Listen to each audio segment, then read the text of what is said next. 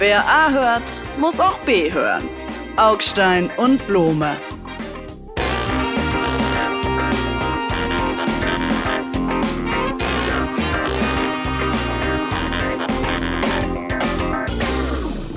Lieber Kollege Augstein, so ein bisschen vermisse ich Sie heute zu unserem Podcast in unserem kleinen, schönen, kuscheligen Studio hier in Berlin, weil Sie nicht da sind. Sind Sie vor dem Karneval geflohen? Karneval. Sie haben mich doch angesteckt letztes Mal. Erinnern Sie sich noch, wie, wie unappetitlich diese Sendung begonnen hat? Ich möchte nicht wissen, wie viele Hörerinnen und Hörer äh, äh, Sie sozusagen fernmäßig durch ihr. Sie haben ins Mikro genießt und dabei mich, egal, ich bin jetzt zu Hause und kuriere mich aus. Und das ist auch richtig so. Aber gehen Sie noch auf den Karneval? Ich meine, sind Sie so ein Nein. Karnevalstyp? Sie müssen auch ein bisschen was von sich selber hier rauslassen. Ja. Sie müssen sich öffnen, öffnen wir, Sie sich dem Hamburger, Publikum. wir Hamburger sind bekannt dafür, wie wir aus uns selber herausgehen, gerade im Karneval. Ist, ähm, nein, nein. Ich bin ja immerhin im Rheinland geboren und habe da also die ersten ne, 18, 20, ein bisschen mehr noch Jahre gelebt und bin immer gerne wirklich auf den Karneval gegangen, gerade als Kind natürlich. Und irgendwo habe ich dann den Bezug zum Karneval verloren, als ist an Weiberfastnacht, also an dem Donnerstag vor Karneval, in den Sparkassen der Stadt Bonn und Bad Godesberg kein Freibier mehr gab. Was? Warum gab es kein Freibier? Das Freibier fand sehr schnell den Weg in die Hälse einzelner Probanden und dann aus den Hälsen dieser Probanden heraus wieder. Aber da hatten sie die Sparkasse halt noch nicht verlassen. Und das war ein Problem für die Sparkasse. Ich verstehe nicht, es gab in der Sparkasse Freibier. Ja. Das ist ein Bank ja, also es gab Bankenskandal. kurze Zeit Freibier rein und dann relativ schnell wieder raus. Und I. da war aber immer noch die Sparkasse. Wie? Also, ja, okay, reden wir über was Ernstes. Reden wir über die... Mit euch Rheinländern stimmt halt immer schon was nicht. Ich meine, ich weiß, es war schon damals, als ich bei der Bundeswehr war, waren die Rheinländer immer ein, ein besonderes Völkchen. Ach mein Gott, ist das alles lange her. Naja. Ach, wo Sie sagen, es ist lange her, dann hole ich Sie mal mit ungefähr 200 PS und 1,8 Tonnen Lebendgewicht zurück in die Aktualität. Halt, stopp, bevor Sie, bevor Sie, bevor Sie, nein, nein, ganz kurz, bevor Sie jetzt äh, äh, in Medias Res gehen, eine Sache möchte ich noch machen. Ich möchte diese Gelegenheit nutzen, mir meine Öffentlichkeitsposition missbrauchen, um an dieser Stelle äh, gute und absolut ernst gemeinte Genesungswünsche an Charles III. rauszupusten. Denn ich bin ein großer Fan von Charles, in dem Maße, in dem ich auch ein großer, ich möchte nicht sagen Feind, aber doch, ich habe sie doch sehr abgelehnt seiner Mutter war. Und mir hat das echt leid getan zu hören, dass er krank ist, nur ein Jahr nach der Krönung. Ich weiß nicht, ob Ihnen das auch so geht, aber mich hat das emotional berührt. Und da wir hier auch in einem, möchte sagen, in einem gefühlsorientierten Medium uns befinden, will ich das hier sagen. Und das meine ich ganz im Ernst. Also ich meine, ich hoffe wirklich, dass der schnell wieder gesund wird. Das ist jetzt oh- ohne Thema, ohne Pointe. Ich will es einfach nur sagen. Aber warum wollen Sie das sagen? Weil es mich bewegt, weil es mich berührt, weil ich äh, viel Sympathie für den Mann habe, weil ich die ganze, ganzen Jahre diese ganze Geschichte verfolgt habe, weil ich immer schon der Meinung war, die Alte hätte abtreten müssen, um ihm den Weg frei zu machen, genauso wie die Frau das in Dänemark gemacht hat, was ich sehr anständig und richtig finde. Und ähm, außerdem sagt man uns Hamburger eine gewisse innere Nähe äh, zu England nach und ein großes äh, eine Anteilnahme äh, äh, an den Vorgängen im Königshaus. Vielleicht stimmt das sogar, keine Ahnung. Aber mir war dieser Mann einfach immer sympathisch mit diesen großen Ohren. Er redet mit seinem Brokkoli. Äh, Ich mag ihn einfach. Ja, aber das Und jetzt ist er krank und das tut mir leid. ja, natürlich, das äh, ist wirklich in jeder Hinsicht eine tragische Figur. Und möglicherweise, und dann wird's halt ganz schlimm, rundet sich diese Tragödie jetzt auf äh, diese, wie soll man sagen, Krankheitsart und Weise. Ja, vielleicht haben Sie recht. Also gedenken wir Charles dem Dritten. Nein, er ist keine tragische Figur. Das ist doch, ist doch Schnickschnack. Er ist keine tragische Figur, sondern der hat halt echt Natürlich ein ist er eine schweres. tragische Figur. Jemand, der mit seinem Brokkoli spricht oder mit Gemüse spricht im Garten, weil die die einzigen sind, die ihm zuhören, der ist eine tragische Figur. Ich meine, wer denn sonst? Aber er hat doch seine Frau und, und die sind echt ein tolles Paar. Ich meine, die beiden haben sich immer geliebt. Die passen echt gut zusammen. Die sehen auch genau gleich aus. Die haben die gleichen Interessen, nämlich Pferde und Pflanzen. Ich meine, ich stehe voll zu den Leuten und ich habe The Crown gesehen, alle Folgen, äh, alle Staffeln. Ich auch. Und bin bestärkt worden in, in meiner Vermutung. Die Leute, die The Crown gemacht haben, sehen das alles im Prinzip genauso wie ich. Äh, die sind alle gegen Diana gewesen. Die war irgendwie eine hysterische Bulimikerin, die allen Leuten wahnsinnig auf den Sack gegangen ist. Am Schluss tat sie einem dann auch ein bisschen leid.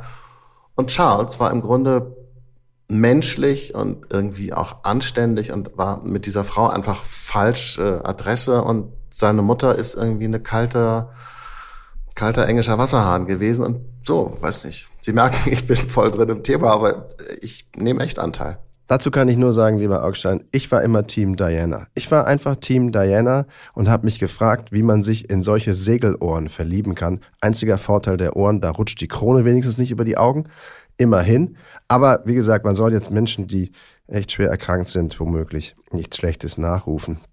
Und ich versuche es nochmal. Ich hole sie jetzt mit dem Auto zurück in die Aktualität und die aktuelle Debatte, dass in The Crown halt dauernd von links nach rechts, oder es ist ja Linksverkehr da, also von rechts nach links durchs Bild fährt. Das sind nämlich diese riesengroßen Range Rover, mit denen dann Mutti Lisbeth einmal quer durch die Highlands ballert, ähm, aber eben auch im Innenstadtverkehr diese Autos offenkundig sich enormer Beliebtheit inzwischen erfreuen. Sie sind ein bisschen schwer, das gibt man zu, aber in Deutschland zum Beispiel machen sie 40 Prozent aller Neuzulassungen im vergangenen Jahr aus. Also irgendwie gibt es hier eine Abstimmung mit den Füßen beziehungsweise mit den großen Rädern für SUVs. Und dem stellt sich jetzt eine kleine gallische Stadt entgegen namens Paris und sagt, ähm, wer von außen in die Stadt Paris einfährt und nicht im, in der, im Innenstadtbereich wohnt, ähm, also mit seinem Auto da lebt, ähm, der muss mit so einem großen Auto dann drastisch erhöhte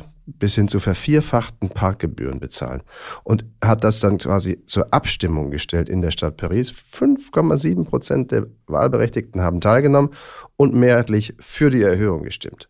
Ja, also so ungefähr die Kopfzahl eines Kindergartens in Paris hat dafür gestimmt und das war dann ausreichend, das jetzt zu machen. Und ich finde es so lächerlich, es ist so erkennbar Klassenkampf, Pseudo, dass man eigentlich drüber lachen müsste, wenn es nicht so ernst wäre.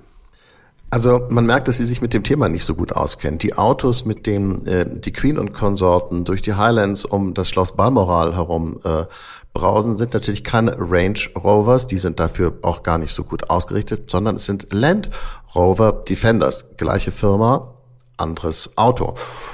Und diese Defender sind für diesen Zweck auch wirklich sehr, sehr gut. Und ich glaube, das sollen die Leute auch machen, wenn sie irgendwie ausgedehnte Ländereien in Schottland haben, braucht man solche Autos, die durch den Matsch fahren praktisch und durch den Bach. Und das macht ja vielleicht auch Spaß und gibt schöne Bilder und so. Die Frage ist, was haben solche Autos in der Stadt zu suchen? Antwort, gar nichts. Und es ist ja auch lustig, dass Sie jetzt das Pariser Beispiel nehmen und sich darüber lustig machen, weil in Deutschland gibt es eben dafür gar kein Beispiel, weil die Deutschen sind doch die Weltmeister in der Bigotterie. Ja, wir sind die aller, allergrößten Klimamoralisten der ganzen Welt, aber mit so ganz, ganz einfachen Maßnahmen, mit denen man tatsächlich was ändern könnte, tun wir uns sehr, sehr schwer. Und wenn Sie sich erinnern, wir hatten das Thema Klimareligion, auch wie ich finde, ein Religionsthema, ja schon oft am Wickel. Und ich habe Ihnen immer wieder gesagt, warum reden wir andauernd über das anderthalb Grad Ziel und kleben uns, irgendwelche Leute kleben sich irgendwo fest und die Industrie muss umgebaut werden und erneuerbare Windräder überall. Aber so ganz einfache Maßnahmen, zum Beispiel verbietet doch einfach diese scheiß Panzer in der Innenstadt. Das wird einfach gar nicht gemacht. Und deshalb glaube ich diesen ganzen Klimamüll nicht und äh, äh, bin dieser ganzen Klimadebatte so skeptisch gegenüber, denn natürlich haben die in der Stadt nichts zu suchen, solche Autos. Aber warum? Also ich verstehe nicht. Warum? Weil sie warum? so groß sind. Weil sie so groß sind, weil sie viel Platz wegnehmen, weil sie gefährlich sind, weil sie irre viel Benzin verbrauchen. Sind sie bescheuert? Warum? Verstehe ich nicht. Die Leute können auch mit kleinen Autos fahren. Die Linkspartei, die gibt es übrigens noch, naja, hat einen Vorschlag gemacht. Pass auf, kleinen Autos. Frau Wissing hat einen Vorschlag gemacht. Sie hat gesagt, Leute, lasst uns doch einfach Autos über zwei Tonnen in der Stadt verbieten. Es sei denn, es handelt sich um Handwerker oder Baumaschinen oder Müllfahrer oder so. Aber einfach so ja, Privatwagen aber, aber, über Moment, zwei Tonnen ich, ich, verbieten in der Stadt. Äh, Kann man machen. Augstein, äh, hallo?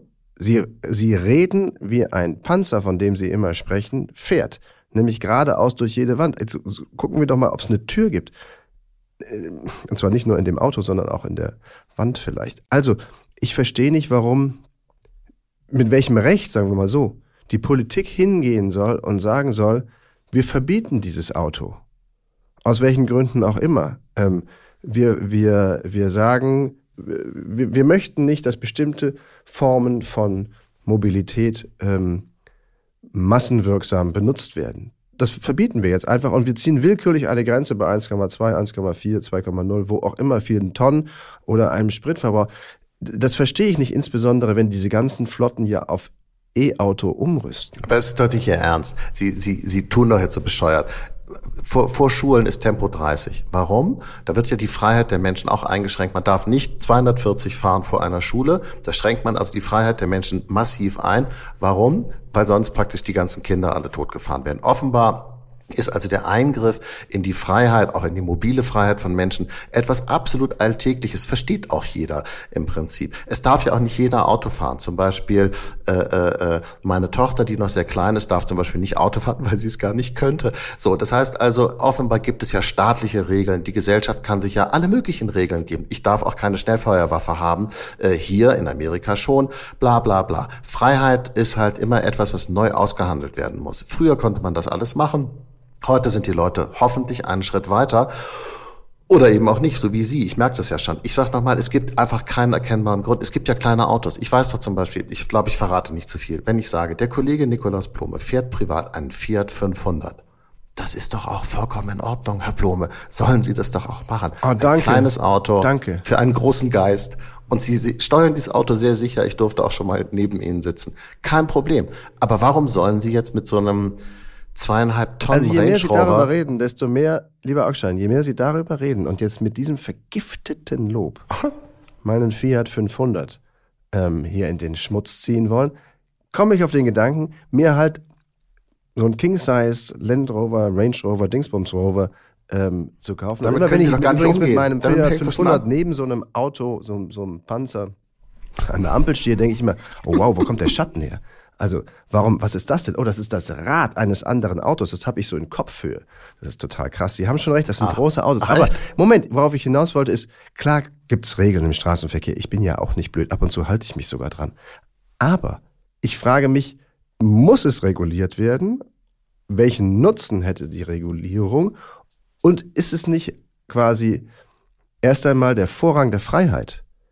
Dass man sagt, nee, wir lassen die Leute Autos kaufen, wie sie wollen. Und wenn sie das Gefühl haben, sie müssen sich diesen Panzer von Elon Musk kaufen, dann müssen sie sich eben den kaufen.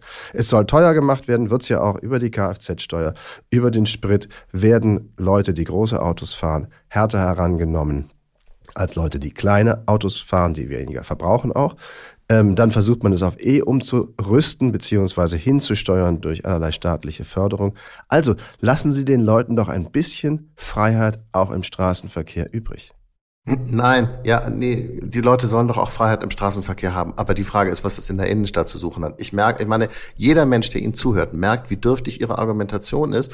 Aber Sie stehen ja nicht alleine. Sie stehen ja sozusagen für die Art und Weise, wie im ganzen Land darüber geredet wird. Denn natürlich haben Redaktionen nach diesem Pariser Entscheid angerufen bei den Städten, bei den Gemeinden, äh, bei, bei Landes- und Regierungen, kommunalen äh, Stellen und gefragt, wie haltet ihr es denn eigentlich damit? Und alle haben irgendwie so auf ihrer Zunge rumgekaut, irgendwie die Unterlippe gebissen und gesagt, so ja, nee, also ist für uns irgendwie ähm, auch keine Lösung und so. Weil sie genau wissen, wenn sie das machen, steigen ihnen die Leute so richtig aufs Dach. Und deshalb nochmal, diese deutsche Naja, Teile- Klimaheuchelei. Heuchelei. Die Deutschen sind die Klimaheuchler Nummer eins. Echt. Fangt doch mal an mit diesen scheiß Karren und redet dann über das anderthalb Grad Ziel. Sie sind richtig vulgär, Augstein, wenn Sie sich erregen. Das ist gar nicht schön zu hören, wenn ich das sagen darf. Äh, Übrigens, in Tübingen ist das ja gemacht worden. Ähm, da sind die Parkgebühren für solche über 1,8 Tonnen schwere Autos erhöht worden. Okay. Ist doch vor Gericht gescheitert. Können halt nur noch die Reichen in die Innenstadt fahren, wenn sie das wollen. Okay, auch gut. Ähm, Es und ist die andere Geschichte, die gescheitert. man gesagt hat, stopp, die andere die Geschichte, die man machen wollte, nämlich, ähm, dass man sagt, eine bestimmte Länge ist dann zu viel, zu groß. Das ist von den Gerichten kassiert worden. Ja. Also es ist jetzt nicht die Heuchelei und die Feigheit der Politik, sondern es sind eben zum Teil auch Gerichte, die, Achtung, den Rechtsstaat durchsetzen, der auch nicht von der Politik einfach so weggebügelt werden kann, nur weil es gerade populär erscheint zu sagen, das ist ein großes Auto, da muss ein Reicher drin sitzen, den packen wir jetzt bei den Hammelbein. Denn darauf läuft es doch hinaus. Seien Sie doch Wissen wenigstens Sie, als ich ehrlich. Führerschein, darum als ich geht es. Führerschein, na, ist doch Unsinn. Nein, darum geht es wirklich erkennbar nicht ehrlich. Es ist wirklich, darum, es ist auch echt Quatsch. Es, Sie Frau Wissler diskreditieren von der das Thema. Linkspartei geht es genau darum. Sie diskreditieren das Thema äh, mit Absicht, um es auf diese Weise abzuräumen. Sie wollen daraus irgendwie so ein komisches Neidthema machen. Dabei ist es ein reines Vernunftthema. Äh, als ich Führerschein gemacht habe, äh, äh, durfte ich noch bis dreieinhalb Tonnen äh, fahren oder keine Ahnung, irgendwie diese komischen Laster. Die dürfte ich mit dem Führerschein, den ich heute mache, gar nicht mehr fahren. Das heißt, diese Sachen ändern sich doch auch. Sie können ja genauso gut auch sagen, warum soll mein Sohn, wenn er heute Führerschein macht, nicht auch einen dreieinhalb Tonner fahren dürfen? Durfte ich doch auch. Ja Mensch, weil sich die Zeiten halt irgendwie geändert haben, Blome. Was soll denn der Unsinn? Natürlich können Sie auch einfach sagen, wäre sowieso meine Meinung, ist neu zugelassene Autos dürfen überhaupt nur noch sechs Liter Sprit verbrauchen oder irgendwie so und so viel Strom kann man ja dann irgendwie um, gegenrechnen für E-Autos. Was meinen Sie, was dann passieren würde? Diese ganzen großen Kisten, die gäbe es einfach gar nicht mehr. Und zwar nicht nur in der Stadt nicht, sondern gar nicht mehr. Und wenn Sie Gärtner sind oder Landwirt oder eine Baumschule haben, dann kaufen Sie sich halt so ein Teil, kriegen dafür eine Ausnahmegenehmigung und dann können Sie damit über Ihren Acker fahren. Fertig. Es gibt keinen vernünftigen Grund, Außer, dass die Leute einfach alle so durch und durch verlogen sind. Auch schon, Sie sind so alt, dass Sie einen Führerschein haben, mit dem Sie einen 3,5 Tonner fahren können. Ich habe nur einen Führerschein, der mir es erlaubt hat, damals mit 3,5 Promille zu fahren. Das waren noch Zeiten. Boah, das ist ja ein Okay, das hat sich auch Witz. geändert, ja. Das ist echt ein flauer Witz. Aber Ja, wissen stimmt. Sie was? Ich habe jetzt gerade gelesen, es gibt in, in, in in Potsdam und Umgebung, äh, es gibt eine neue Bewegung, das sind die Tire Extinguisher. Ja, das sind Leute, die äh, äh, sich ähm, im Kampf gegen die SUVs sozusagen jetzt zur Selbsthilfe greifen und denen einfach die Luft rauslassen. Und das finde ich echt interessant, weil das ist jetzt eine neue Form von zivilem Ungehorsam und Widerstand, anders als Klimakleben. Äh, Klimakleber behindert das nämlich gar nicht alle Leute, ja, irgendwelche Lehrerinnen, die zur Arbeit wollen, äh, Rentnerinnen, die Pflege brauchen, sondern nur genau den dummen Sack mit seinem riesengroßen Auto, weil er keine Luft mehr drin hat. Und Sachbeschädigung ist es auch nicht. Das heißt, anzeigen kann man das auch nicht so richtig. Das finde ich ein sehr zukunftsweisendes Konzept. Leuten die Luft rauslassen. Ist das nicht Nötigung, so wie zuparken? Also wenn jemand mein Auto, klein oder groß, zuparkt, dann kann ich doch auch sagen, und mich dann also quasi am Nutzen des Autos hindert, weil er es halt zugeparkt hat, dann ist das doch Nötigung. Dafür bin ich jetzt zu wenig Jurist. Ich glaube, es ist jedenfalls nicht eine richtige Straftat. Früher hätte man sowas einen dummen Jungenstreich genannt und es wäre gar nicht ähm, polizeiaktenkundig geworden. Und heute ist, hat es eine tiefe Weisheit. Nö, heute wird wahrscheinlich der Staatsschutz eingeschaltet, weil man das Gefühl hat, das ist sozusagen die Fundamente des freien Westens gefährdet oder so. Keine Ahnung, müssen Sie mir sagen. Okay, Augstein, wir können es auch bewenden lassen, aber nur noch mal, weil Sie sagten, der dumme Sack in dem Auto da, der dann halt auf seinen platten Reifen steht. Sie reden über 40 Prozent der Neuzulassungen des vergangenen Jahres. Das waren nämlich alles SUVs, ist ja auch ein dehnbarer Begriff. Also Sie reden mit einer sehr, sehr großen Menge von Leuten. Über 850.000 SUVs sind verkauft worden im vergangenen Jahr. Also, naja, möglicherweise haben wir dann entweder ganz, ganz viele Deppen im Land oder Sie irren sich. Oder, oder ich bin wie Alice Weidel und hasse Deutschland. Nee, Alice Weidel hat gesagt, dass die Bundesregierung Deutschland hasst. Okay, egal. Das, Diese Regierung hasst Deutschland. Das müsste man eigentlich jedes Mal neu einspielen, finde ich. Jedes Mal neu einspielen, so als Jingle. Diese Regierung hasst Deutschland. das macht mir echt schlechte Laune. Das, das geht mir immer noch nach. Das, das sitzt mir echt in den Knochen. Seitdem Ja, habe ich wir haben- Angst, Angst vor der Frau. Kleiner Fun Fact: Wir haben diese Woche ein Interview mit Herrn Schrupalla gemacht, also dem Co-Vorsitzenden der AfD. Ähm, mit Frau Weidel zusammen leitet er ja die Partei. Und dann haben wir ihn nach dem, äh, wie es Anführung, Abführung, traditionellen Frauenbild der AfD, so steht das im Parteiprogramm, gefragt. Und dann hat er so ein bisschen erzählt, ähm, Heim und Herd und dies und das. Äh, und dann haben wir ihn gefragt, ob er Alice Weidel auch für eine traditionelle Frau hält. Und da hat er tatsächlich eine Sekunde lang gezögert und dann so gesagt, ja, natürlich, selbstverständlich. Und sie ist halt alles, aber keine traditionelle Frau. Das ist toll. Ja, wie, wie, wie es mir gefällt, äh, mache ich mir die Welt. Okay, okay, okay, Blome, lassen Sie uns doch lieber zu den wirklich wichtigen Themen kommen. Denn diese Bundesregierung, die von äh, Alice Weidel so gehasst wird, hat gerade ihren wichtigsten Vertreter, den Bundeskanzler, nach Amerika geschickt zum noch Präsidenten Joe Biden. Da sitzen also die beiden wichtigsten Männer der Welt, nö, der westlichen Welt, nee, vielleicht auch nicht, aber zwei wichtige Männer der westlichen Welt sitzen da zusammen und beide sind irgendwie weitwund, oder? Scholz wankt und schwankt, und man hat das Gefühl, das große Gewicht der Regierung kann er in Wahrheit nicht tragen. Und dafür sind seine Schultern dann doch zu schmal. Und Biden, der das Gewicht ja durchaus tragen konnte, ist sehr, sehr alt und wird vielleicht, vermutlich, meiner Meinung nach sicher, im Herbst abgewählt. Irgendwie eine traurige Veranstaltung, oder? Sie meinen zwei wunde, arthritische Fäustchen für ein Halleluja, die da sitzen im, oder saßen im Weißen Haus. Ja, da ist was dran. Aber das würde ich mal nicht unterschätzen. Erstens die, die Durchhaltefähigkeit von Olaf Scholz. Immerhin Deutschland jetzt der zweitgrößte Geber äh, an die Ukraine. Und vor allen Dingen auch die Siegchancen von Joe Biden gegen diese, diesen geföhnten, rot lackierten Flugmolch namens ähm, äh, Donald Trump. Also so, so skeptisch bin ich da jetzt gar nicht. Aber Sie haben natürlich recht, im Moment sieht das nicht gut aus und vor allen Dingen eben nicht gut aus für die Ukraine, weil Joe Biden im Moment die USA, die US-Regierung nicht weiter liefern kann, weil sie sich hat blockieren lassen müssen von den Republikanern in den beiden Kammern ähm, des US-Parlaments. Und Olaf Scholz weiß natürlich, dass Deutschland bzw. Europa das nicht ersetzen kann. Das heißt, da läuft jetzt die Uhr wirklich runter für die Ukraine. Und das ist so böse und so grotesk, dass ein erkennbar wirklich dreiviertel verrückter Mann der die Republikanische Partei in seinen Händen hält, das verhindern kann. Donald Trump liefert gerade die Ukraine den Russen aus und zwar auf einem Tablett ohne Präsident zu sein. Es ist so unfassbar. Ja, ich glaube, für die Leute, die das so im Detail nicht mitbekommen haben, müsste man es noch ein bisschen erklären. Ich kann das mal versuchen, wenn ich jetzt irgendwas Falsches sage.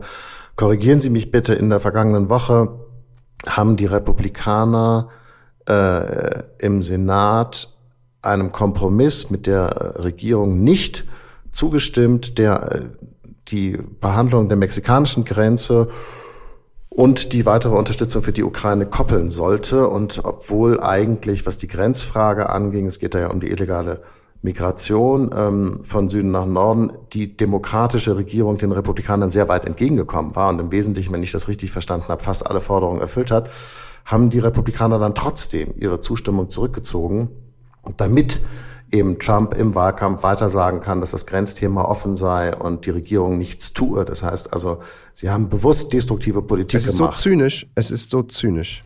Lieber ja, Kollege so Blome, was die Beurteilung und die Bewertung dieser Vorgänge da angeht, da bin ich komplett bei Ihnen, ja, wie man im Gewerkschaftsdeutsch sagt. Ich finde das auch zynisch und das ist echt eklig und es zeigt auch, in einem sonderbaren Zustand, dass eben ein Mann, der gar nicht Präsident ist, der, der wahrscheinlich der Kandidat werden wird, der ist es ja auch noch nicht, äh, es schafft sozusagen seine Partei so am Gängelband zu führen, dass sie sich erkennbar unsinnig verhält. Das ist schon ziemlich irre.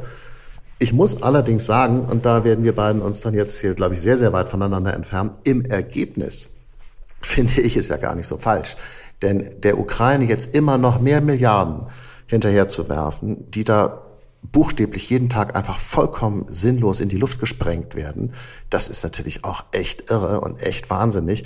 Und ich verstehe, bevor Sie mich da jetzt gleich platt machen wollen, dass man im vergangenen Jahr und vielleicht auch noch in den vergangenen zwei Jahren sogar gedacht hat, dass es ein sinnvolles Projekt ist, da immer weiter Geld reinzustecken. Aber spätestens seit dem Scheitern dieser Frühjahrsoffensive, spätestens seit vergangenem Herbst, als der Amerik äh, ukrainische äh, äh, Armeechef gesagt hat, wir haben hier eine Pattsituation, die ist wie im Ersten Weltkrieg. Spätestens da hätten alle Alarmglocken angehen müssen, man sagen müssen, stopp Leute, wir brauchen einen anderen Weg, wir hören jetzt auf, unser knappes Geld hier sinnlos zu verpulvern. Sie meinen deutsches Geld nur für Deutsche? Dann wäre das nämlich in der Ukraine ganz gut investiert, witzigerweise, weil es ja darum geht, Deutschland vor etwas zu schützen. Nämlich dem möglichen Übergriff der Russen, wenn sie erstmal mit der Ukraine fertig sind, auf und gegen NATO-Staaten wie zum Beispiel die baltischen Staaten. Und dann reden wir ganz schnell über ganz andere Summen, wissen Sie? Und nur noch mal für eine Sekunde zurück zu dem, was Sie sagten. Im Ergebnis sei das, was Trump da anrichte, ja dann doch auf eine paradoxe, wie auch immer zynische Art und Weise gut. Welches Ergebnis meinen Sie? Welches Ergebnis strebt Donald Trump an, außer die Ukraine Putin auf dem Tablett zu liefern? Ja, deutsches Geld für Deutsche, sehr witzig, äh, äh, Blume. Das ist nicht meine Diktion, das wissen Sie auch ganz genau. Die Frage ist doch, worum geht es jetzt hier noch in diesem Krieg? Ich sage nochmal, ich habe schon verstanden, dass man am Anfang gesagt hat, man muss die Ukraine davor schützen, von der russischen Armee überrollt zu werden und die Ukraine als Staat davor bewahren, komplett aufgelöst zu werden. Das sehe ich irgendwie ein, aber das ist ja auch gelungen. Das steht ja heute gar nicht mehr zur Debatte. Denn in dem Augenblick, in dem diese beiden Armeen sich so eingegraben haben, dass keine mehr vorwärts kann, sondern beide nur noch äh, rückwärts könnten, haben wir eine andere Situation. Und was mich so wundert bei Ihnen und auch bei ganz vielen Kommentatoren ist, dass sie einfach die veränderte Situation irgendwie nicht akzeptieren. Sie machen halt Wunschdenken, das ist der pure Voluntarismus. Sie finden es richtig, dass die Russen von der Krim gejagt werden. Das kann ja sein, aber offenbar ist es nicht realistisch. Und Entschuldigung, ich würde so weit gehen zu sagen, wenn die Krim russisch bleibt und äh, die Oblasten Luhansk und Donetsk russisch bleiben, dann ist ehrlich gesagt die Existenz des freien Westens nicht gefährdet, sondern das ist etwas, womit man sich jetzt vielleicht mal eine Weile arrangieren sollte, im eingefrorenen Konflikt, ohne völkerrechtliche Anerkennung, bla bla bla. Es gibt dafür Vorbilder.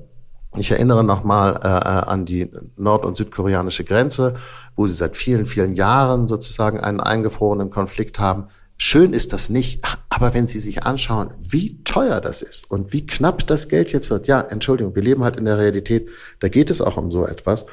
Und wie hart in Deutschland jetzt die Verteilungskämpfe werden, äh, weiß ich nicht, wie Sie den Leuten erklären wollen, dass da Milliarden, Milliarden einfach sinnlos verpufft werden. Der Dreh- und Angelpunkt Ihrer Argumentation ist ja das Wort sinnlos. Also, wer würde schon dagegen sein, ähm, ein sinnloses Verprassen von Milliarden zu beenden? Niemand, ich auch nicht. Die Frage ist, ist es sinnlos? Und ab welchem Punkt wird es gefährlich, ähm, was die Russen da machen, beziehungsweise wo sie dann durch einen Waffenstillstand oder gar Frieden ähm, etabliert und auch äh, äh sagen, garantiert werden in ihren Zugewinnen. Ich glaube, wenn man auf den Stand zurückkäme, den man vor Ausbruch dieses Krieges hatte, und da waren diese beiden Regionen, die Sie ja sehr richtig Oblasten genannt haben, die waren da ja schon unter russischer Kontrolle, oder zumindest so halb, und dann sollte es da Wahlen geben, da hat die Ukraine-Schiffführung wahrscheinlich auch nicht die allerbeste Rolle gespielt und so weiter und so fort, und die Krim war halt auch bei Russland. Wenn man auf den Stand zurück könnte, ja, vielleicht wäre das eine zumindest Option. Es würde aber bedingen, beziehungsweise notwendig wäre, dafür ja, dass Wladimir Putin das mitmacht. Und er gibt mit nichts zu erkennen, dass er das mitmachen würde. Im Gegenteil, er verschärft seine Form der Kriegsführung, ohne Ende Leute ins Feuer zu schicken, Meter um Meter deswegen vorzurücken und unter überhaupt gar keiner Rücksichtnahme auf menschliche Verluste in seinen eigenen Armeereihen. Das heißt, die einzige Kriegsführung, Form der Kriegsführung, in der die Russen offenkundig besser sind als die Ukraine, weil den Ukrainern ihre Menschen etwas wert sind, wird jetzt durchgezogen. Woher nehmen Sie also zum einen das Recht, aber vor allen Dingen die Prognose, dass man jetzt sagen könnte, okay, wir sehen, das geht hier nicht mehr vor und nicht mehr zurück, wir halten mal hier an und reden mal über Waffenstillstand oder Frieden. Darauf würde doch Herr Putin gar nicht eingehen. Da haben Sie völlig recht, das weiß ich natürlich nicht. Das ist vollkommen richtig, das wissen Sie auch nicht. Ich habe nur den Eindruck, es wird nicht probiert. Also da müssten Sie mir sagen, nein, nein, äh, in Wahrheit ist es so, dass Scholz einmal in der Woche anruft ähm, in äh, Moskau und Zelensky ruft auch einmal in der Woche in Moskau an und sagt übrigens, wir könnten uns jetzt mal einigen, äh, so wie der Status quo ist. Wenn das so ist und er sagt dann, Putin sagt dann immer, nö, will ich nicht, ich will lieber weiterkämpfen, dann haben sie völlig recht. Ich glaube aber ehrlich gesagt nicht, dass das so ist. Ich glaube, dass ähm, die westliche Öffentlichkeit sich genauso wie, wie Putin selber festgelegt hat, äh, es gibt hier kein Zurück, es gibt immer nur vorwärts, weil jeder, der sozusagen zuerst sagt, lass mal reden, ist irgendwie ein Weichei und hat verloren und so. Das, das scheint mir das Problem zu sein. Sie sind doch genauso wie äh, die meisten westlichen Kommentatoren längst eine Geisel ihrer eigenen Argumentation. Denn sie sagen, wenn Putin nicht vollständig als Verlierer hier vom Platz geht, ermuntern wir weltweit Autokraten, Grenzen mit Gewalt zu verschieben und gefährden äh, äh, die Sicherheit Europas und so. Das ist doch sozusagen die Rhetorik, auf die Leute wie Sie sich eingelassen haben. Und von dem Berg des Zorns müssten Sie selber erstmal runterkommen. Da haben Sie natürlich recht, Augstein. Wir können beide ähm, Wladimir Putin nicht in den Kopf gucken. Ich habe ihn mal, aber das ist eben auch schon sieben Jahre her, acht Jahre her, interviewen können mit Kai Diekmann zusammen für die Bildzeitung damals 2016. Und jetzt ist Tucker Carlson, dieser ähm, nicht Journalist, Propagandist, äh, Lügner, ich Trunkenbold, whatever, äh, unterwegs, äh, ehemaliger Fox News Host ähm, und will Putin interviewen und wahrscheinlich legt er ihm eine Frage nach der anderen hin. Und ja, wenn es auf ein Status quo vor Beginn des Krieges zurückginge, dann könnte man vielleicht drüber reden. Aber dann müsste Wladimir Putin, Achtung, seine Armeen ein ganzes Stück von jetzt neu besetztem ähm, ukrainischen Territorium zurückziehen. Da bin ich mal sehr gespannt, aber das macht. Und die Rhetorik und die Kriegsführung gegen die Zivilbevölkerung der Ukraine hat sich ja eher verschärft zuletzt. Also klar, wer würde sich nicht Frieden wünschen? Und vielleicht, und das hat ja auch, ähm, vielleicht wird auch die ukrainische Führung darüber nachdenken müssen, dass es mit der Krim so schnell automatisch Rückgabe und dann erst redet man ähm, nichts werden wird, sondern dass das ein Problem ist, das möglicherweise 99 Jahre lang ähm, noch bestehen bleibt als eingefrorener Konflikt. Kann schon sein. Aber es ist doch, wenn Sie sich angucken, was jetzt in der Ukraine los ist, der Konflikt zwischen äh, Zelensky, dem, dem Präsidenten, und seinem äh, Armeechef, äh, Salushny heißt der, glaube ich, der Mann. Und Salushny führt seine öffentliche Kampagne gegen Zelensky, denn das macht er ja, wo? In angelsächsischen Medien. Er hat veröffentlicht erst im Economist einen, einen Aufsatz und hat jetzt nochmal bei über CNN sich geäußert. Warum macht er das eigentlich? Er macht es, weil er natürlich weiß, dass alle Entscheidungen in Washington getroffen werden. Das heißt, was mir auch in diesem Konflikt schon die ganze Zeit so auf die Nerven geht, ist, dass alle immer so tun, als natürlich muss Kiew darüber entscheiden und nur Kiew kann das und wir helfen den Ukrainern so, wie sie wollen und geben ihnen, was sie brauchen, aber in Wahrheit entscheidet das. Das ist natürlich totaler Unsinn. Die Ukraine ist seit vielen, vielen Jahren und jetzt in den letzten zwei Jahren in einem absolut klar erkennbaren Ausmaß ein amerikanischer Satellitenstaat. Das müssen Sie ganz klar so sehen. Natürlich haben die Amerikaner schon seit vielen Jahren ein großes Interesse daran, das politische Geschehen in der Ukraine zu beeinflussen, wenn nicht gar zu steuern. Dafür gibt es äh, äh aus der Zeit der Maidan-Revolten ja eine Fülle von äh, äh Zeugnissen. Ich erinnere an Frau Nuland, die äh, äh, Beauftragte oh, nee, der, der, Regierung und ah, ihre Telefonate. Entschuldigung, was wollen Sie denn? Aufstein, Nein, das ist, ja, aber es ist, so, ist so lustig, es ist so interessant. Wir wissen alle, dass die Amerikaner in den Ländern, in denen sie äh, äh, vitale außenpolitische Interessen haben, immer schon in ihrer Geschichte äh, massiv eingreifen in das politische Geschehen. In Südamerika war das früher gang und gäbe, das wissen sie auch ganz genau. Aber wenn man jetzt sagt, dass es in der Ukraine auch so ist, dann sagen sie, oh, das ist ja eine putinsche Verschwörungstheorie. Das ist einfach Realitätsverweigerung, was sie da betreiben. Ich sage nochmal, Salushny weiß schon, warum er seine äh, Statements in angelsächsischen Medien veröffentlicht und nicht irgendwie in irgendeiner ukrainischen Tageszeitung, weil halt die Amerikaner sein Adressat sind und nicht das ukrainische Volk. Doch, es ist eine Verschwörungstheorie, die sie da nachsteigen, weil sie etwas ganz Normales in einer Art und Weise twisten und, und neu lackieren, dass es dann aussieht wie eine, huiuiui, das ist ja eine CIA-Sache wie damals mit Allende in Chile. Ähm, als hätten die Amerikaner nichts, aber auch gar nichts hinzugelernt äh, in den letzten 50 oder 60 Jahren. Natürlich muss jeder ukrainische Präsident oder auch der Armeechef vor mindestens so sehr mit dem amerikanischen Publikum, vermittels angelsächsischer Zeitungen, reden wie mit seinem eigenen Publikum ähm, über die ukrainischen Medien, weil natürlich das Gros der Hilfe von dort kommt. Natürlich haben die USA ein entscheidendes Mittel in der Hand, diesen Konflikt so oder so ausgehen zu lassen, nämlich ihre Hilfe. Wenn die Amerikaner tatsächlich aufhören, der Ukraine zu helfen, ist der Ofen aus. Das können die Europäer nicht ersetzen, selbst wenn sie es wollen würden. Aber das ist ja noch keine Verschwörung, sondern da hilft ein freies Land einem anderen frei zu bleiben.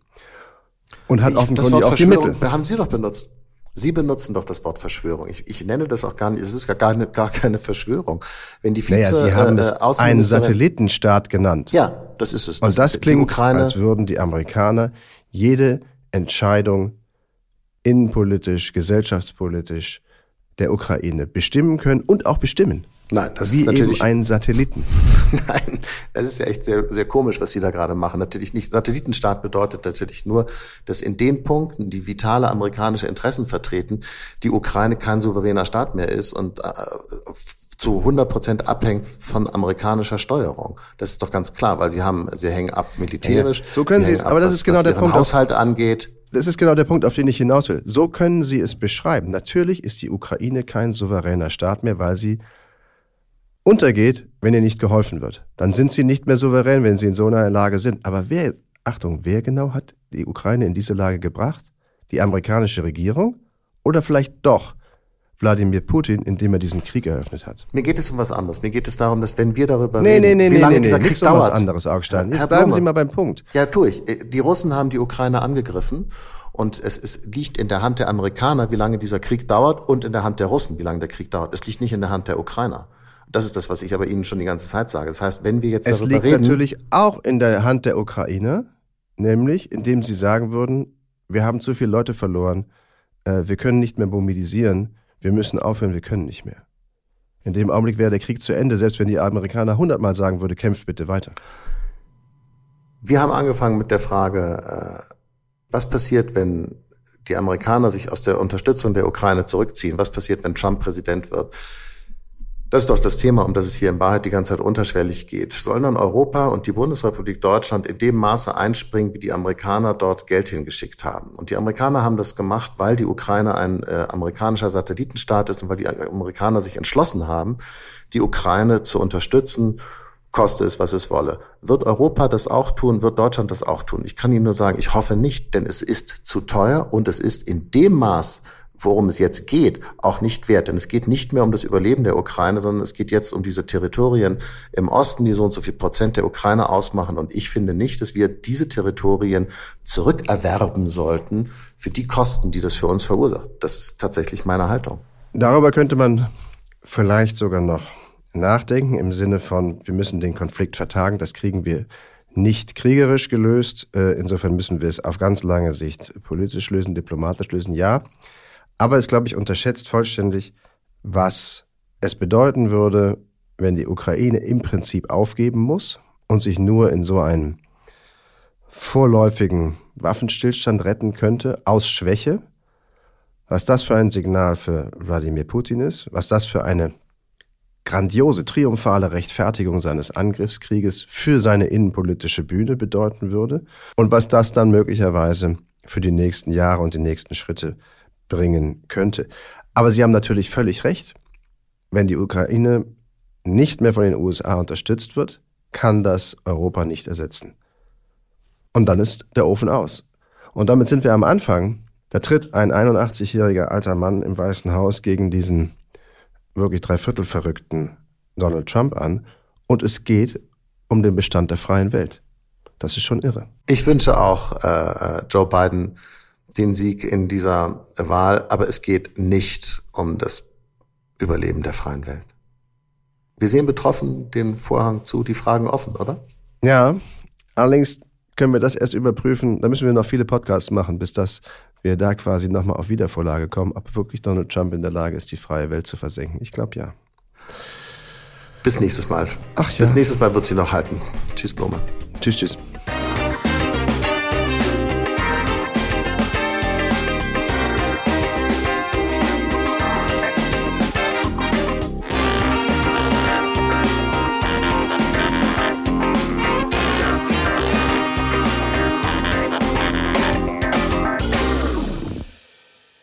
Dieser Podcast ist eine Produktion der Audio Alliance.